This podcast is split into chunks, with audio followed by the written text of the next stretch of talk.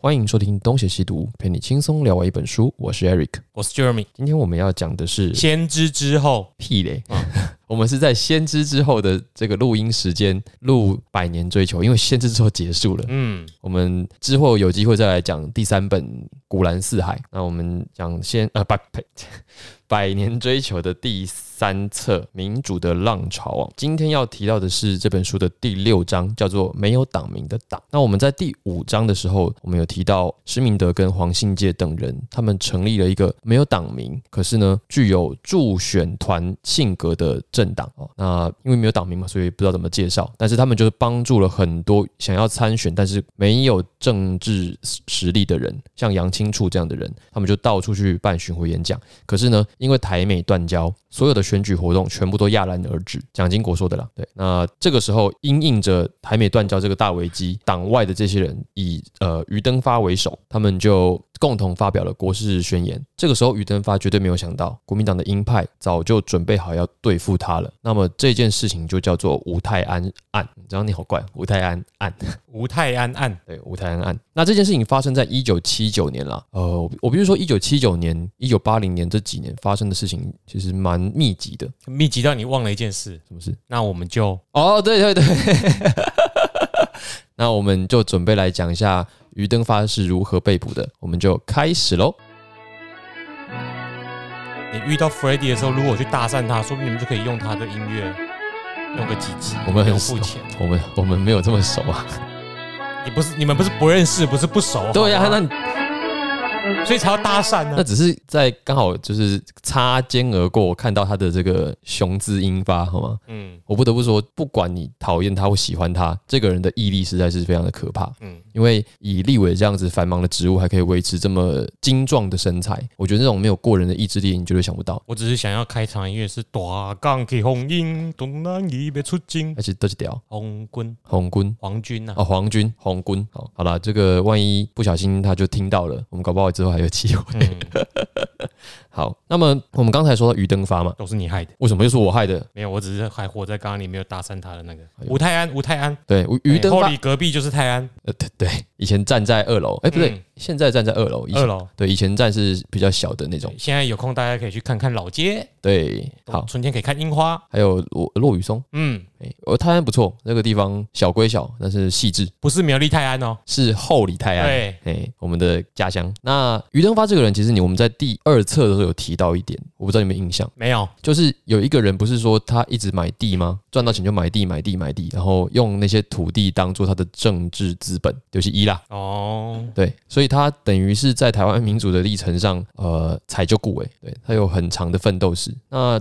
吴泰安案是怎样呢？就是吴泰安他是一个神棍吧，我们可以这么说，他算是一个神棍。然后他后来因为一些事情，不知道是因为诈欺还是怎样的，他他就是因为诈欺案逃亡到日本去。，对，然后他在日本就被我们顾问不会逃跑的，不要 担心，哎他们不是神棍。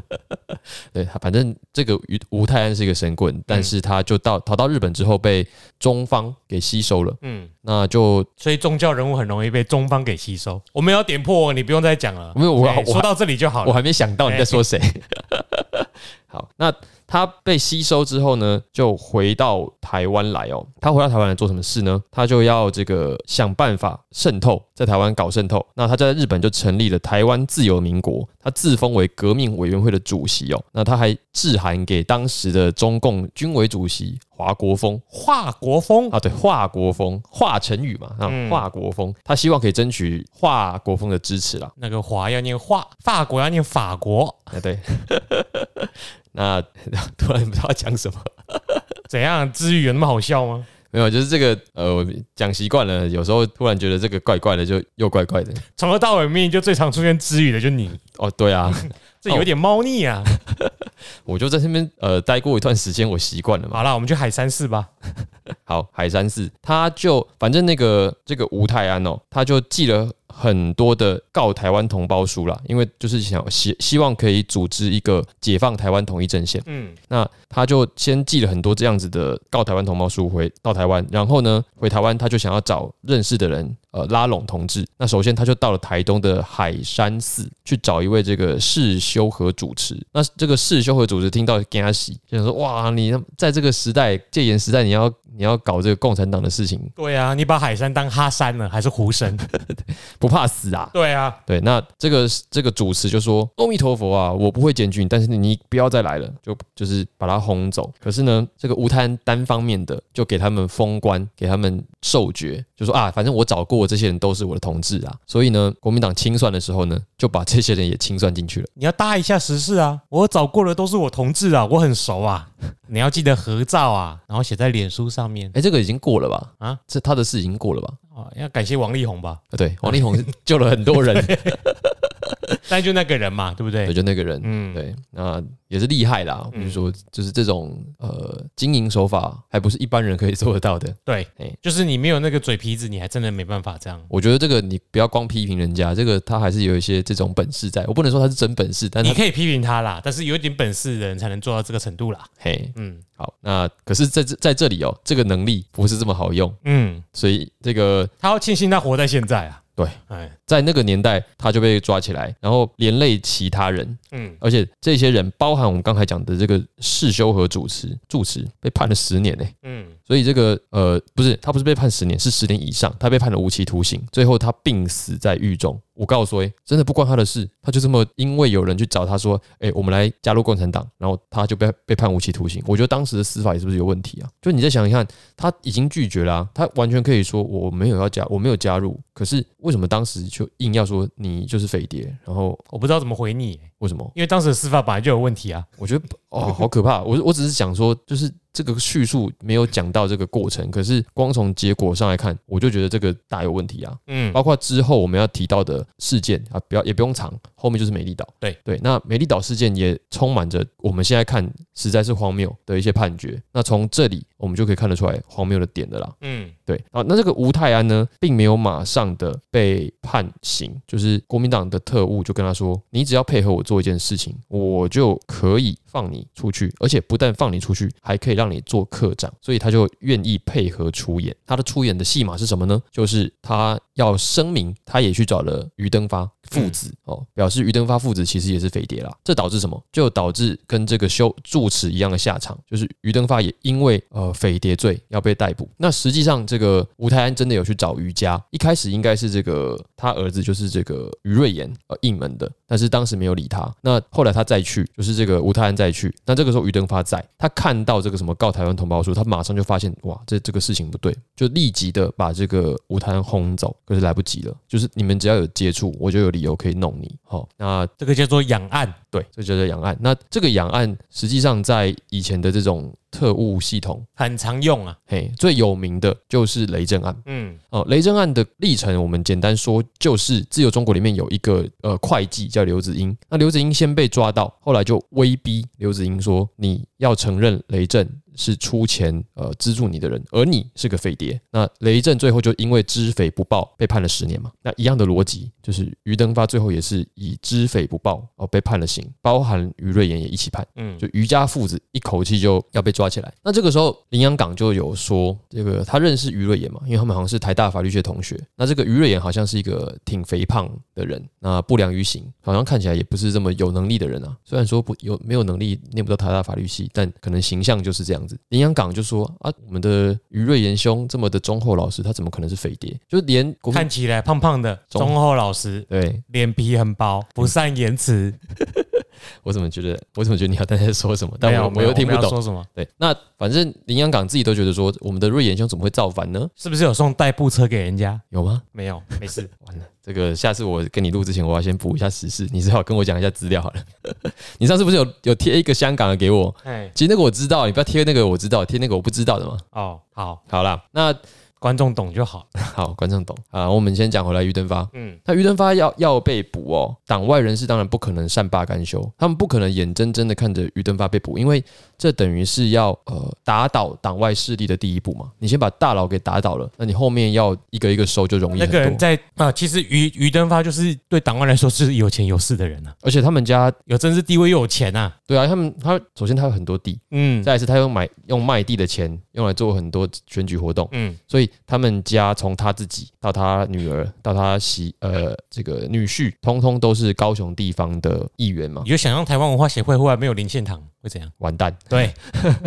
而且再来是于登发已经有公职在身，你连他都敢抓，还有谁你不敢抓的？嗯，对，所以这个影响力非常大。那党外从许信良开始，他们就认为说，哈，我们要南下去抗议，就到他们呃于登发他们家好像在桥头，高雄的桥头吧，哎、他们就下去。那在戒严令的时代，这种事情完全是犯法的，所以完呃大家去之前就已经想好了，就是这一趟可能有去无回啦。那这里就有提到有一些人他们在出发前的反应，例如说这个许信良就躲在被子里面跟他太太偷偷的告别，呃因为这个县长公馆已经被情治单位监控嘛，所以他们只能躲在棉被里面这样讲。我觉得那个有点像是那个什么林诶林觉民是不是《与妻诀别书》哦，对对，，嗯类似这种心情啊，就是出发前就已经先交代一下，如果我这趟没有回来，那要怎么处理？大家会觉得很奇怪哈、跟妻子讲话为什么要偷偷的在棉被里面？就刚讲那个公馆被监听了，对，被监听，所以才要偷偷讲。对啊，哎，因为他如果直接告别，人家就知道他要干嘛了。呃，对，南下桥头示威抗议是一个不能让人家先知道的行动。对嗯，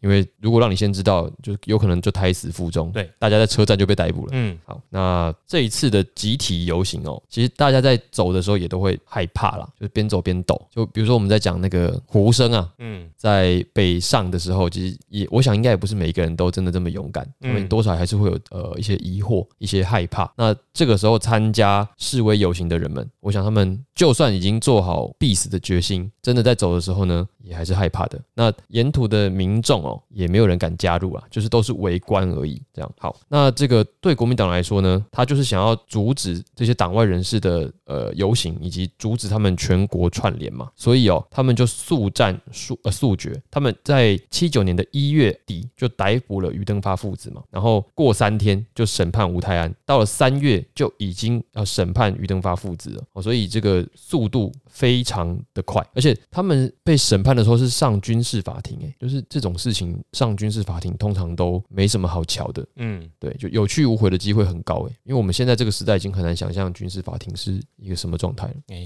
几年前啊，六七年前，就是那个完全没有画面，就是军事法庭啊，对，完全没有。嗯可是就是现在的台湾社会，你要听到军事法庭机会很少了。哎已、已经废除了啦，不用担心了。对啊，嗯就是在以前，你看像这种事情都直接上军事法庭，嗯我觉得这到底是什么回什么时代？因为有戒严跟动员戡乱临时条款，对我们以前学都很简单，就哦，这个这年废掉这个，那年废掉那一个，你就选择题知道哪一年废掉，然后就不知你不知道这两件事情对台湾有什么影响，对你只会记什么时候废掉，你不懂它前后的区别。而且再来是活在那个年代的人，在这两条法令的呃阴影下，到底过什么生活？嗯，这是真的是你没有经历过，完全不知道，因为我们刚好是一出生就废了嘛，你是说戒严还是动员戡乱共产党上好好像还要再过几年才八九还是解除吧？戒，我们刚好是戒严解除前后之后先戒严，先戒严，然后嗯我们再才才出好像李登辉时候才宣布终止吧？对对对，嗯就是我们不记事的时候了。嗯好，那这个最后的判决哦，于登发就是知匪不报跟为匪宣传嘛，嗯那确定了于登发要判八年，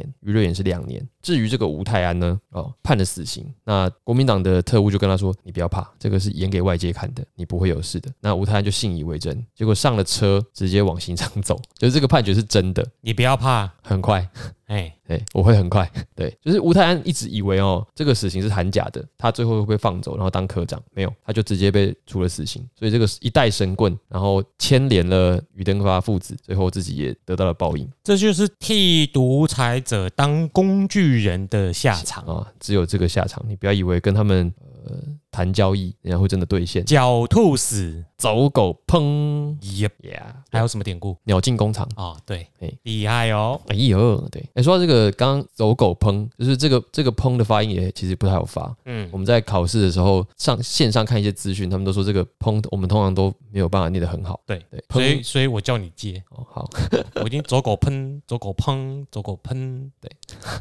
嗯那个音直接没有、嗯，没有介音，直接发真的不好发了。好了，那啊这个就是鱼灯发，我这个名字怎么这么难念呢、啊于我登发，对，就每次我都鱼灯发，好，挪台位挪台错边。无感，好，好了，那我们刚才讲到说七九年动作很多嘛，首先第一枪就是这个于登发被捕，那隔一年就是美丽岛事件的审判嘛，那其实后续其实都还有，我们后面会慢慢讲。其实我稍微熟悉台湾近代政治发展史的朋友，大概也到这边也都很蛮清楚的了，因为后面就还有这个江南案啊，然后陈文成命案啊，然后再来就是这个美国如何的要针对台湾民主推动了一个法案，这个东西我们后面慢慢讲到。好，那于登发他们被判刑之后，就有一些国际人士要想办法救援了、啊这里有特别提到一个人哦，这个人叫做艾琳达哦。那艾琳达她是一个美国人，那在我们刚才提到说桥头示威抗议的人里面，她就是其中之一哦。这个人是什么人呢？首先，她是施明德的太太，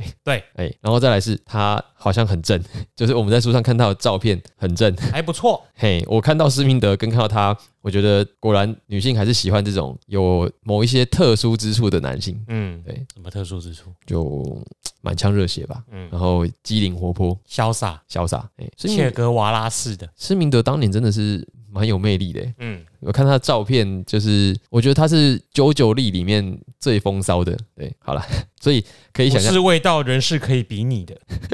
所以可以想象为什么艾琳达会嫁给他了。好了，不过她嫁给施明德是再婚哦，嗯哦，她是四九年生的，那她一开始是跟另外一个台湾人结婚，好，那后来就回到美国。代表这个人没有歧视，或者是他偏好黄种人 吗？你说艾琳达吗？对啊，她应该是，嗯，可能没有以前那种西方至上论吧。嗯，对，那而且她后来回美国，跟这个台湾人陈嘉胜结婚生子之后，又去进修，去史丹佛念了人类学研究所。那这个这间学校呢，他们规定哦，你必须要呃找一个地点做田野调查，你才能毕业。那这个艾琳达还是选择了台湾当她的论文题目，没想到这本来只是一个暑假作业哦，却变成了她的命运的转泪点。这样，她一开始哦，她住在这个新店，她就跟工厂女工睡在一起，然后去做一些问卷调查啊。首先，她一开始做这个事情，陆续的呢就认识了康宁祥，然后又认识了陈菊、陈谷印，慢慢的就跟这群党外人士呃混到一起，所以他后来就呃卷入了拯救政治犯的工作啦。那他这个外国势力干涉内政，哎、虽然他只是个学生，当时、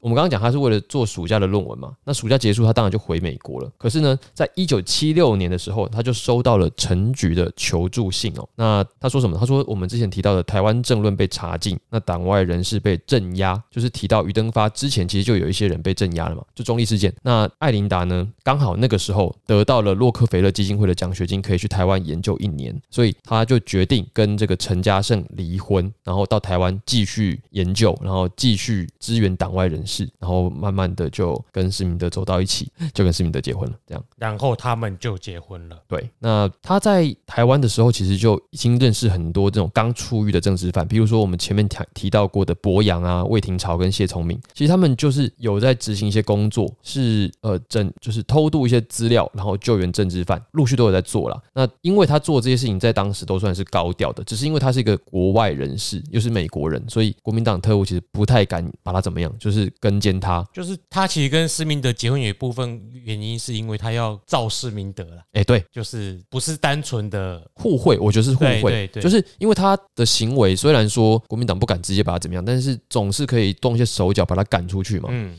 比如说取消你的台大学籍啊，然后不让你延长你的签证，你就得走。好，那施明德那时候有点呃有一点状况，所以他们两个结婚呢，就是施明德就有得到国际关系的关注，而且他们两个是在美国的领事馆结婚的，对对，所以这这里面你不不能不说美国在中间真的起到很大的作用对，透过各方各面你再怎么坏，你也不能杀害美国公民呐、对，诶以及跟美国呃女性结婚的嗯，台湾人，你都不可以乱动这样。那这个艾琳达也因为跟施明德结婚，就得到了去居留签证，可以继续的留在台湾。可是他们结婚公证当天晚上哦，警总的特务就入侵了陈菊家里，就强行带走了一大堆的文件书刊，表示鹰派其实在这个时候就准备要大举的呃清扫这些党外人士了。好，所以后来陈菊就被抓了。其实这边没有特别说呃陈菊被抓的理由，只有说罪名是收集反动文件。这到底是什么罪名？这好像是一个我说你有罪你就有罪的罪名吧？就就对啊，就是嗯，因为收集反动文件的证据是什么啊？我啊，如果没有嘞，对吧？就是我如果所以他关了十三天之后获释，然后又去金门参观前线， 尤其是参观石像建设一个星期。对，不过呃后面有提到说，陈菊之所以可以判得这么轻，完全是因为美国国务院中华民国科的科长费浩伟对国民党呃施压。嗯那我想这个应该也就是跟这个艾琳达有一点关系啦。嗯，对，好，那我们提还到有那个年代嘿，美国好像是民主党正在进行什么人权外交之类的，那个时候总统不是卡特吗？对啊，嘿，卡特说他们 care 的是人权议题，嘿。跟军事或者是什么国军，就跟军事国防比较没关系。哦，就单纯的是只要有一些地方在迫害人权，我们就去帮忙，可以这么说。一的确有些地方是这样子，嘿，但是不一定所有地方都这样子啦。哦，哎、但是是有这个，就是白宫比较支持，哎、嘿，不会去反对这个。哦，嗯，对，那可是这个什么中华民国科科长，我没听过这个单位。现在就是台湾科科长之类的啊、就负责台湾事务啊。哦，就是国务院底下的一个机现在应构。该就是现在应该叫做我猜啦，我不知道哦、嘿，可能接哎、什么接续这个职位的，应该叫做 AIT 协会，哎，这个协会也耳熟耳熟的啊、之前不是就是才美国在在台办事处啊，嘿，在这边的是处长嘛，对啊，可是他其实这个一个协会有一个理事长还是会长，他是在美国，哦，嗯可是它是属于国务院底下的一个分，理论上是，可是现在是半官方关系，我不晓得是不是。可能要再查一下。嗯，这个可能政治外交相关比较理解的，可以跟帮我们解答一下。嗯，好，那我们说回艾琳达哦，就是艾琳达跟施明德的婚礼哦，证婚人哦很有代表性，因为嗯证婚人就是雷震。对哦，雷震那时候已经出来了，然后八十一岁，这是他呃几乎是出狱之后最后一次的政治集会了，因为在施明德跟艾琳达的婚姻结婚典礼结束之后的三个星期，雷震就中风了，然后四个月之后雷震就过世了，算是一个呃时代的结束。那接下来要提到的就是第二次的中立事件了、啊那第二次中立事件提到的主要是许信良哦，因为许信良在我们前面讲到的桥头示威游行的时候，他其实有参加。可是许信良是桃园县长，他跑去参加示威游行，这摆明了就是要跟国民党对着干了。所以国民党就发动媒体跟桃园县议会围剿许信良，就说你擅离职守啊，他不是应该写了千字文之类的吗？为什么要写千字文？没事，就是没有许信良在会议中其实有为自己的行为反击，就说他旷职一天，他是愿意接受制裁，可是呢，有很其他县市的市长多数离开也都没请假，为什么我我做这件事情要得到这种特别待遇？我觉得这件这个话呢通情，但是用来辩解自己的行为不太打理啦。 嗯，就是你就是违规啦，那其他人不抓那是其他人 的事情，可是实际上其他人不抓是抓的人的事情，不是其他人的呃事情其啊，就是那个其他人就双标的意思嘛。对，就双标的意思。那只是说在现场好像不是拿来当做辩为自己辩解的理由啦。嗯，对，虽然实际上大家都没请假，对，但是你就是被盯上了，你的行为就是会被放大检视。你就是给对方一个理由。对，所以这个时候要么就请假去嘛，可以不行吗？嗯，对，不然就不要去嘛。对啊，那结果许信良就因为旷职一天就被送到了监察院审议，很难想象，的确很难想象说这个县长会因为一天没去上班就被送去监察院。以前还有人喝酒喝到九点，睡到九点十点的， 都没去开会。 对啊，然后这个弹劾的许信良的这些文字里面有一条特别好笑，他就说阮天仇等十余民众指控许信良擅离职守，靠背，你还记得阮天仇 吗？嗯，知道。就是我们上一章提到的。男孩写书，对，首先阮天仇是一个越南人，其次到底有没有阮天仇都还不知道。嗯，那阮天仇到底要怎么样指控许信良呢？就是监察院写了个神话，那神话的内容是另外一个神话故事。 对啊， 就莫名其妙嘛。不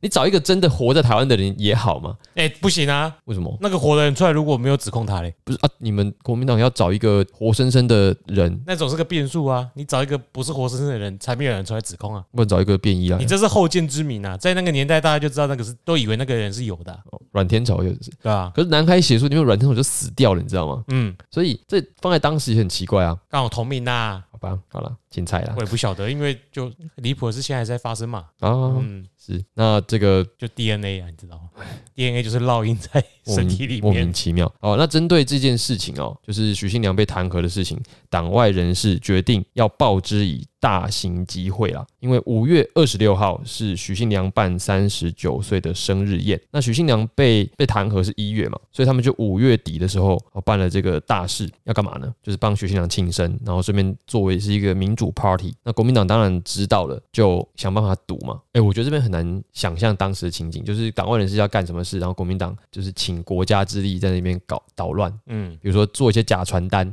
然后呢去跟人家说，哎、那个生日宴已经取消了啊，或者是命令桃园地区的工人强制加班，嗯，所以参加的人就变少了，然后还派这个军警在桃园站哨，就让人家不可以进去，莫名其妙。对，可是就就算是这样子，仍然有上千人呃跑到这个中立去。那涌入现场的呢，有两万人，在戒严时代有两万人跑到中立去游行集会，其实蛮屌的。很猛，好不好？其实对啊，你现在都很难找两万人出来了。对，然后现在人是不珍惜那一段大家痛苦的过程，觉得这个好脏，没什么，不想参与啊，什么之这个类的。在那年代是人家是这样子争取出来的耶。对，很可怕。那这个我们讲，呃，这个当时的警备总总司令汪进旭就说，这是第二次的中立事件了。嗯那第一次就是我们讲说，因为选举开票结果不透明，所以民众抗议嘛。嗯，那那是第一次啊，那一次的确就是有见血，然后也有砸车包围警察局。那这一次实际上就只是要举办大型集会而已，并没有任何的意图啊，被嗯把它当做第二次中立事件，其实是有点过分了、嗯好，那这个晚会结束过没多久，就是五月二十六号结束，到了六月底哦，呃，监察应该是监察院的工程会就宣布许信良要休职两年，旷职一天， 休职两年，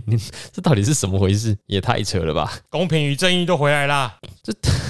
不是啊，这个惩处怎么想都觉得很奇，我都觉得很奇怪啊。就嗯旷职一天到底凭什么可以判两年？就是休职两年，嗯莫名其妙。那他的反应是什么？他就是你要你要我呃休职两年，那我干脆就请假两年嘛。所以他请假两年出国进修，对，他就跑到应该是跑到美国吧，又去读了一个学位回来，没有回来，去读了一个学位，这样去读一个学位回不来，对，回不来。我记得他好像是没回来，然后想要回来，回不来啊。然后偷渡嘛，嗯，偷渡回来一回来就被抓了，这有够衰呢，不太懂他也蛮就硬要回来嘛。他为什么要回来。我们后面会说，会会哎、是后面有，先不要急，在几章之后啦。呃，应该还在蛮后面的吧？哎、对就对是他没有讲他为什么要回来的理由，因为我静待下下下回分晓。下下下回，对我有点忘记了，嗯我们可能还再看一下。我记得，但是不能讲。好，我只是想说，以一个正常的人性而言，就你远离了风暴圈，你都到自由美国了，其实大多数的正常人想着应该都是不要回来嘛，嗯，这才是一个比较合理的人会做的判断。那他为什么要回来？就等到下下下回这个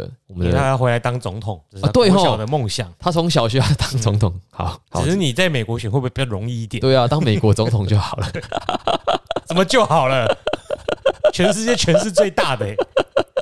还比较好选。对啊，起码你选了不会被干掉。对啊，好，那接下来我们要讲的是催生美丽岛杂志哦。那美丽岛杂志这个名字，据说是这个周清玉啊、就是姚嘉文的太太嗯，周清玉女士，一边炒菜边想，哎、我们的杂志要叫什么？然后就突然想到叫美丽岛。那美丽岛，我记得好像是李双泽的一张专辑的名字。你知道李双泽是谁吗？不知道，呃，民歌运动，你知道吗？知道，对啊，民歌运动的发起，据说是淡江大学数学系的一位学生，他是侨生，他叫李双泽。然后他的一个著名的事件，就是在一次的晚会上砸可乐瓶子，然后说：“难道我们就只能唱外国的歌吗？我们应该要唱自己的歌吧？”然后就丢可乐瓶，因为可乐瓶是美国的象征嘛。嗯然后他就开始在现场唱《捕破网》以及一些台湾民谣，所以呃，象征着民歌运动的开始。这样，然后后来他出了专辑叫《美丽岛》。那李双泽这个人后来为了救人，在海边溺死，那到现在淡江都还有他的纪念的碑。这样，嗯。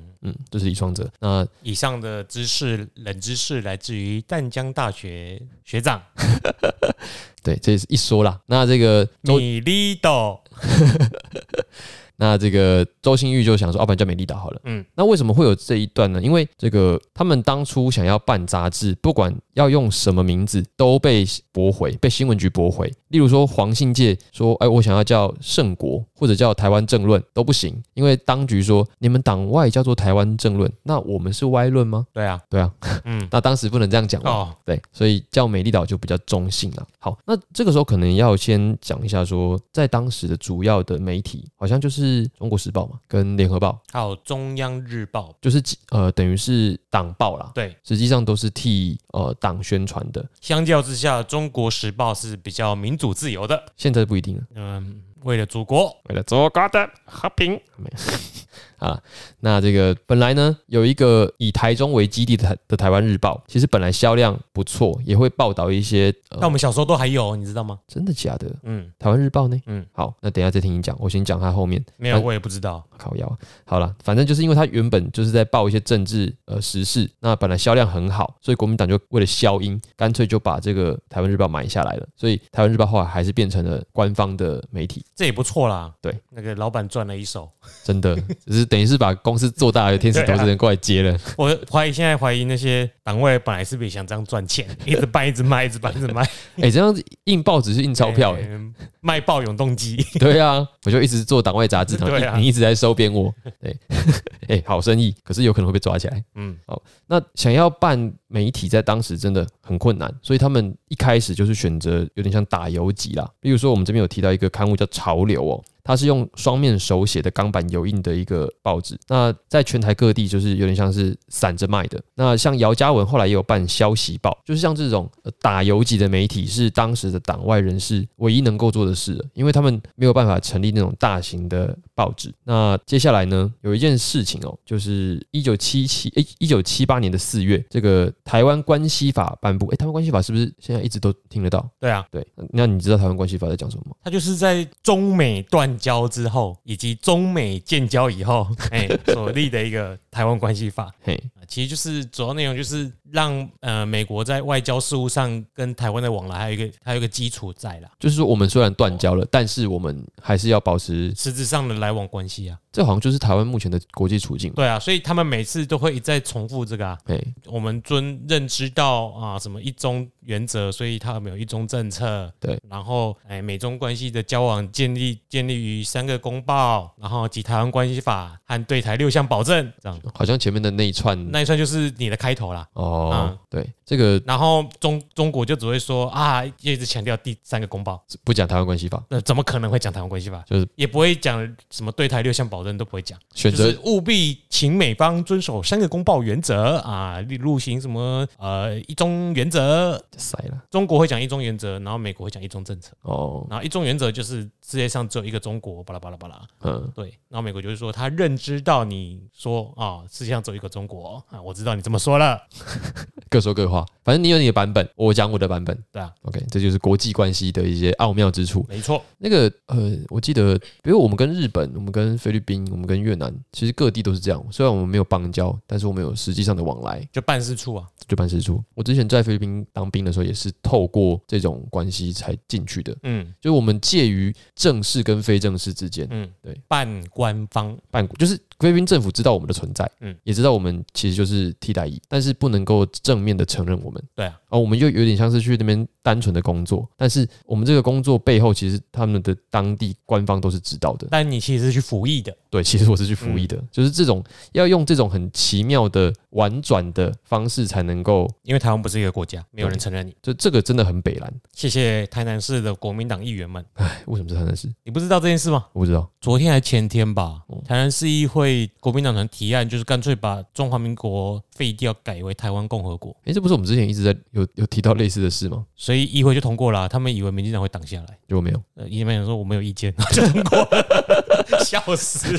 难难得难得这 要个买就是那种小孩子任性乱闹啊！你们不给我过啊，预算我要规格啊！啊，你这样子什么什么践踏中华民国，那干脆就改台湾共和国好了。通过，啊，通 过了，傻小北气，那、他们自己有反悔了吗？不知道，没有没有，然后就没有然后 了。笑死，国民党史上最真诚的一天， 这是北基。好啦，我们刚刚讲到台湾关系法，嗯那这个党外人士其实也很关注啦，他们就在讨论说怎么应应。那其实当时党外的主张认为就是要重返联合国、啊，傻子也知道要重返联合国啊，就是当初为什么要退呢？对啊，你自己把这个权利让出去，嗯，对，那这个时候我们有一个大坐牢家黄华，我不知道你记不记得，我们前面有提到，他就说国民党是空间的敌人，中共是时间的敌人。嗯嗯，对，他就在讲说这个当时的党外人士在思考呃台湾的定位的时候，其实已经把中共、国民党、台湾三种关系在辩证思考了，说我们现在目前最应该要做的事情是什么？等边三角形，是等边吗？ 我觉得那个这个锐角跟钝角的差别好像有点大哦。理性务实弹性，不要计较。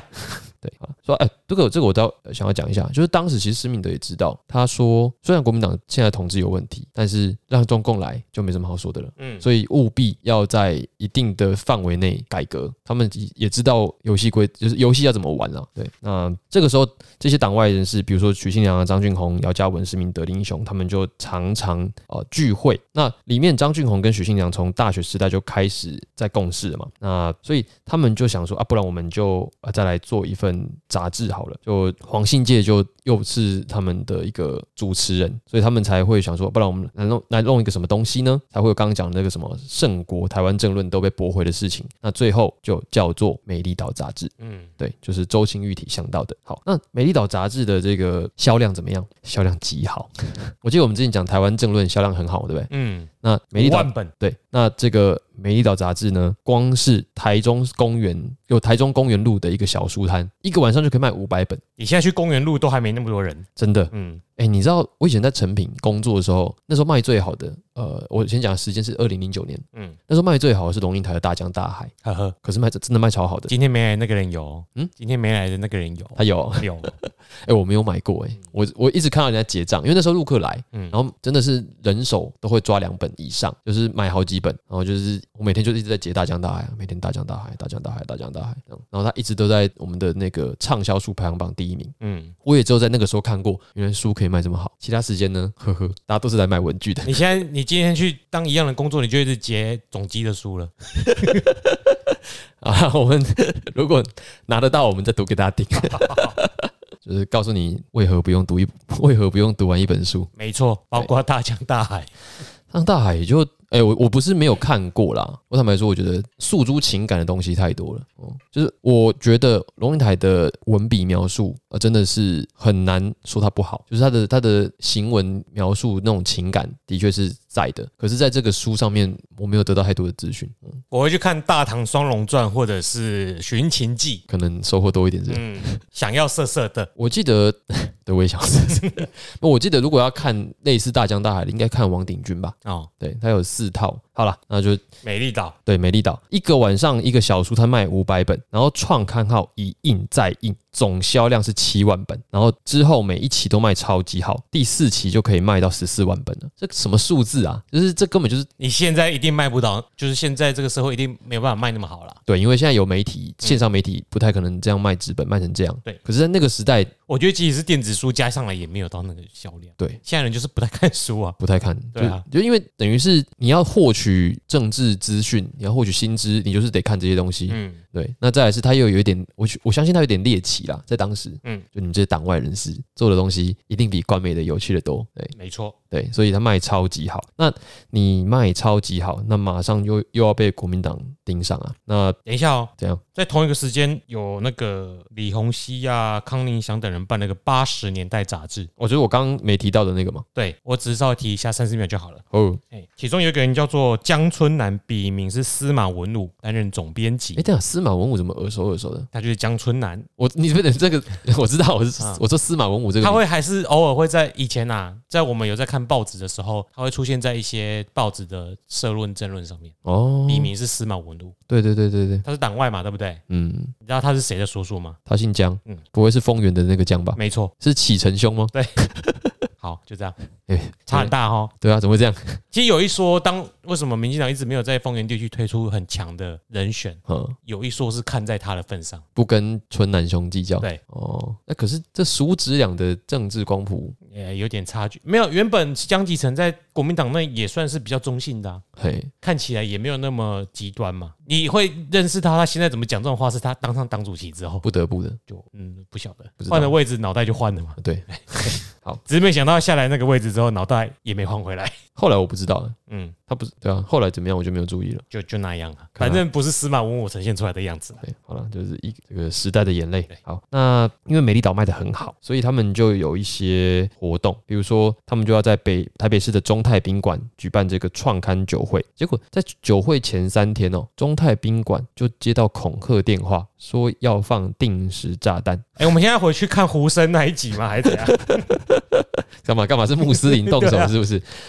哎、怎么会这样啦？就是那个办个酒会而已，真主自大，这对啊，就真主自大了。然后呢，这个酒会当天哦，就有一些极右派分子就当面辱骂这些党外人士是台独分子、是妓女，然后丢石头。妓女惹到你了吗？对啊，对啊，人家老老实实在做事赚钱，真的。那等于是你可以想象说，美丽岛这么热卖，那因为当时没有正式的在野党，我们只能说朝野啦。那这个国民党就指派关中哦，跟党外人士沟通。那谁当做中间人呢？那就是吴三连。我们之前有提到嘛，吴三连后来就当总统了。诶、真正的吴三连呢，哦， 哦对，，哦哦真正的吴三连到后来变成是朝野协商乔事情的中间人士啦，嗯所以他们就是看是要怎么乔。那党外人士呢，他们就不满国民党，就是把沟通的层次只局限在治安问题上，就是党外人士不管做什么，他们都有他的诉求嘛，就是诉求政治要民主要自由。可是国民党的回应就说你们就是一群呃捣乱治安的人，等于是把你们的格局拉得很低嘛。对，那国民党的代表关中呢就不满这些党外人士互相的推卸责任，可能就推卸这些集会的呃旧责这样。另外一方面，国民党还有一些鹰派啊，那这些鹰派就觉得政府实在太软弱了，就这些党外人士不过就是一些一小小一些阴谋分子，抓起来就好了，对啊，就是到底要跟他们斡旋多久？那鹰派可能就是后来一直挑事的那些人啊，比如说我们刚刚提到的江南案，可能就是这些人下的手，包括林义雄命案，搞不好也是，因为林义雄命案到现在也不知道凶手是谁嘛。嗯，对，那就是可能就是国民党鹰派的人所做的。那从一九七九年之后呢，像我们刚刚提到的那些政治破坏就屡见不鲜了。对，我们之后会一条一条的介绍，这样然后你要一条一条介绍。不是这里的，不是这里的，哦，我说后面，因为这里有个表啦，这个呃从一月二十一号开始到十二月二十一日，可以记载的就有三十三件，等于十天就抓一次人。你刚刚我在数挑衅，你刚刚在数是不是对啊， 还有没记载到？对，嗯其实非常多，可是它后面会慢慢讲。那嗯只是说这个表呢，可以显示出呃国民党的行动有多频繁啦。嗯，对，接下来就是美丽岛事件的当天，哎、这个事情呢，我以前真的是只有知道而已。嗯我的我的意思是知知道有美丽岛事件，但是至于美丽岛事件是怎么引起的，在哪里，然后后面引发什么问题，真的是一无所知。哎，那你那个时候因为你接触的多，所以你你以前接触到的资讯，你可以讲一下吗？接触到资讯，就是美丽岛事件的始末啊，然后你所知道的，不要啦，为什么？就这样介绍下去吧。哎呦， 你这个时候不讲好啦，那美丽岛事件是这样子，就是美丽岛杂志社哦，原定要在十二月十号，就是七九年十二月十号的晚上，在高雄市的福伦公园举行一个世界世界人权日的演讲会，所以一开始其实只是一个聚会，然后这个聚会并非政治性的，嗯，它是一个世界人权日的演讲会，是一个普世价值的嘛。那么在还没有开始演讲会之前就出事了，就是在十二月九号的时候呢，美丽岛的呃两个义工，一个叫姚国建，一个叫邱胜雄，是义工，不是政治人物哦。对他们就开着车呢去宣传呃十二月十号的活动，然后这个宣宣传车开到鼓山分局附近就被警察拦下来，然后就发生冲突，结果这两个人就被押到分局，被十几名警察围殴，然后他们就是被《美丽岛》杂志里面的人保回来之后呢，苏志芬看了有看到这一画一个画面，这两个人被打成猪头，他说已经认不出来哪一个是姚国建，哪一个是邱胜雄了，所以被人围殴这件事情恐怕是真的。嗯，对，就因为这你这个时候肯定会说，我们哪有打？你有证据吗？可是苏志芬就讲说，啊，脸就肿肿的跟猪头一样了，不难道然他是自己打自己吗？难道是两个人的互撞吗？ 啊，我在外面跌倒啦。对啊，被刑求的可能性是极高啦。嗯，好，而且当当时去保人哦，也是律师去保才带回来的。所以呢，这就叫鼓山事件。那鼓山事件就已经敲响了，就是美丽岛的战鼓了，就鼓山嘛，敲响战鼓。好，那么为了要反制这个人权日的活动哦，警总的高雄区戒严司令部他们就宣布要提早进行冬令的宵禁演习，就是先告诉你哦，我们要演习哦，而且我们要提早哦，所以你宵禁就宵禁啊，什么演戏？对他对啊，宵禁就宵禁，为什么要演习呢？对啊那反正就是找理由让你们不准办这种讲会，嗯，因为我已经先说了，禁止游行、禁止示威，你还这么做，那你就是错在先了嘛。这样，这个高雄司令部就是高雄屠夫事件的那个地方吧？嗯，对，彭梦琪，我们没有忘记你哦。 对，那他好像寿终正寝了。感念老师。对，那这个 嗯游行当天的上午哦，各队人马，什么宪兵啊、保安大队啊、震爆车啊，就已经都跑来待命了。那台北市的四百多人也配枪连夜南下，那他们就是成立了这个指挥所，不管是后方的还是现场的都有这样。那么下午六点的时候，不好意思，我们现在讲就是讲当天的情势，所以要讲时间。下午六点，黄信基就抵达高雄了。那这个南部的这个司令长池秀就来跟黄信介说：“你们可以演讲，但是不可以游行哦。”那这个黄信介呢，到场的时候，这个福伦公园的演讲会场已经被封锁了，表示刚才这个长池秀就是这个高雄司令的一个承诺，骗人的，是骗人的。对，那下午六点早就已经超过了他们这个演讲会的时间，所以群众已经在现场呃等很久了啦。你就可以想象那种人很多的情况下，你要管秩序其实是不太容易的。本来呢，施明德跟姚嘉文的计划是这个队伍游行到这个呃他们杂志服务处的圆环，然后我们演讲一下，就地解散，其实这件事情也就结束了，因为本来不是什么大事。可是呢，大批的陷阱哦，他们已经抵达了游行的地点，所以他们就把民众团团的围住哦，等于是现场军民呃警民就有点对峙。可是这个对峙没有道理，因为并没有任何的理由。原本只是演讲会嘛，那我们就是走到那里，然后呃，因应着世界人权日，我们发表一些言论，其实也就结束了。可是因为现场的警呃警力提前部署，然后提早的剑拔弩张，我现在脑子都在那个地点移动，你知道吗？以前只是知道这些事情，知道的时候还是小时候嘛。对。那因为我在高雄念过书，哦，你在我我念先过书？你讲中中正大学不是我研究所是中山的？对啊，哦哦，那中山离市区有点远欸啊，我住在那个山多那边啊，所以这哦个底的地方我都很熟啊。哦，是哦，哎呀，好，现在我的新跟的群众从那个福伦公园已经走到那个中正路那里了。呃，它它分两波呢，嗯，就是那所以要跟着他走啊，脑子要想啊。对，因为因为然后第从鼓山分局，刚刚已经先一路移到新兴分局了。哎，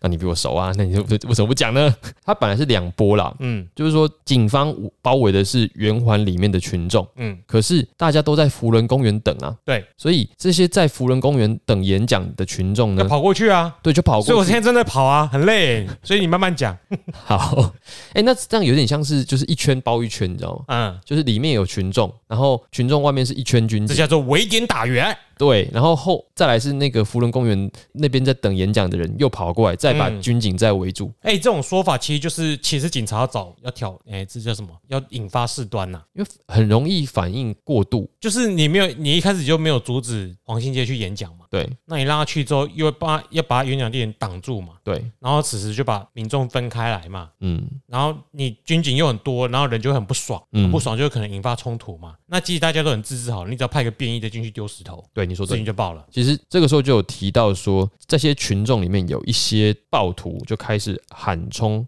喊打，嗯，可是已经控制不住了。对对，那其实就那个时候就是这种事直到太阳花都还有发生这种事情、啊，对就是警察的手段、啊。对，就是一直到晚上十点左右啦，就震爆车就跑出来，就开始释放催泪瓦斯，然后驱散群众。民众一开始被驱散之后，又开始反击，嗯，然后他就说石头、砖块、棍棒齐飞，警民冲突持续不断，打游击战式的你来我往，直我到觉得很猛哎、很像香港的那个时候、欸。我觉得这个更猛。你说这个时候比香港那时候还猛？对，而且我们是退步的，嗯，因为我们以前是去那个总统府那边，还好我们那个晚上没有人那。 那行政院那一群学生是就是被打而已啊，没有反击啊。哦，这个是什么？你再说一次，石头、砖块、棍棒齐飞啊！对，哇，这个即使有人挑事，你也不能被白打、啊，对不对？对，就是哇，这个是有表示他们有反击啦。对啊，而且一一路这样从晚上十点打到凌晨一点二十分，这些前辈们好猛啊！对，哎、这样等于是持续了三个小时、诶，哎，对，哦，真的是对，那就是这一场暴力对决，就是美丽岛事件，嗯嗯，这三个小时非常可怕。对那